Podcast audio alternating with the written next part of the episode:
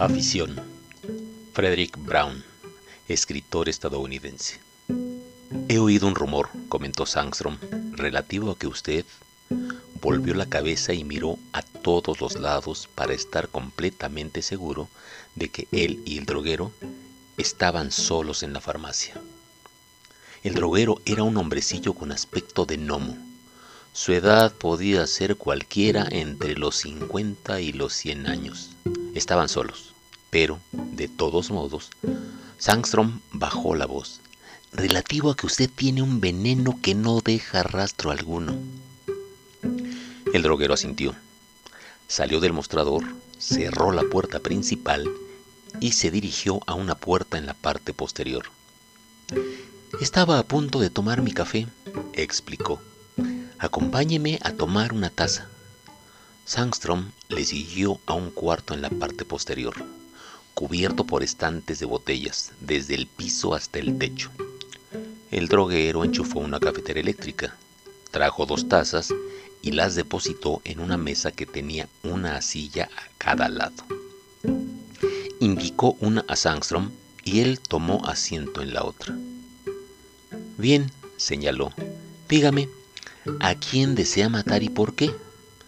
Eso no importa, no es suficiente que le pague por... El droguero le interrumpió levantando una mano. Sí importa, debo estar convencido de que usted merece lo que puedo darle. De otro modo, se encogió de hombros. Muy bien, aceptó Sangstrom. Se trata de mi mujer. ¿El por qué? Empezó la larga historia.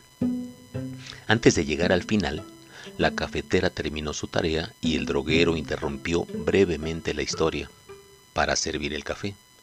Sangstrom concluyó su narración. Sí, asintió el pequeño droguero. Ocasionalmente proporciono un veneno que no deja rastro. Lo hago sin coste alguno, si creo que el caso lo requiere. He ayudado a muchos asesinos. Bien, urgió Sangstrom. Démelo entonces, por favor. Ya lo he hecho, sonrió el droguero.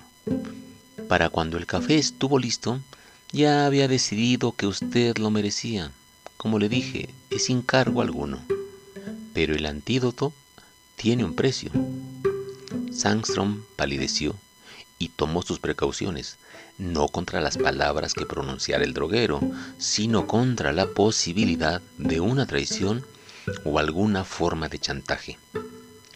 Sacó una pistola de su bolsillo. El droguero rió quedamente. No se atreverá a usar eso, ¿Podría encontrar el antídoto? señaló los estantes.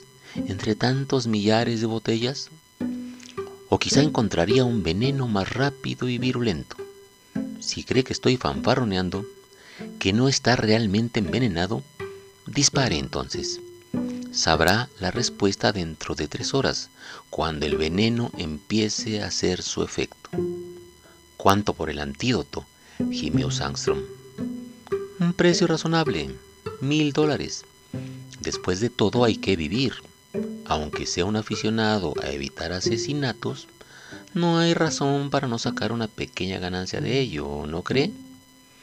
Sangstrom gruñó y bajó la pistola, pero la dejó al alcance de la mano mientras sacaba la cartera. Quizá después de conseguir el antídoto podría usarla. Contó mil dólares en billetes de cien y los puso sobre la mesa. El droguero no hizo ningún movimiento para cogerlos. Otra cosa, para seguridad de su esposa y mía, escribirá una confesión de sus intenciones, de sus iniciales intenciones de asesinar a su esposa. Entonces me esperará hasta que yo haya regresado de enviársela por correo a un amigo que trabaja en el departamento de homicidios. Él la conservará como evidencia para el caso de que alguna vez decida matar a su esposa o a mí. Cuando esté el documento en el correo, me sentiré seguro y podré regresar aquí para facilitarle el antídoto. Le daré papel y pluma. Ah, y otra cosa, aunque no sea una exigencia, desde luego. ¿Quiere correr la voz acerca de mi veneno sin rastros, por favor? Uno nunca sabe, señor Sangstrom.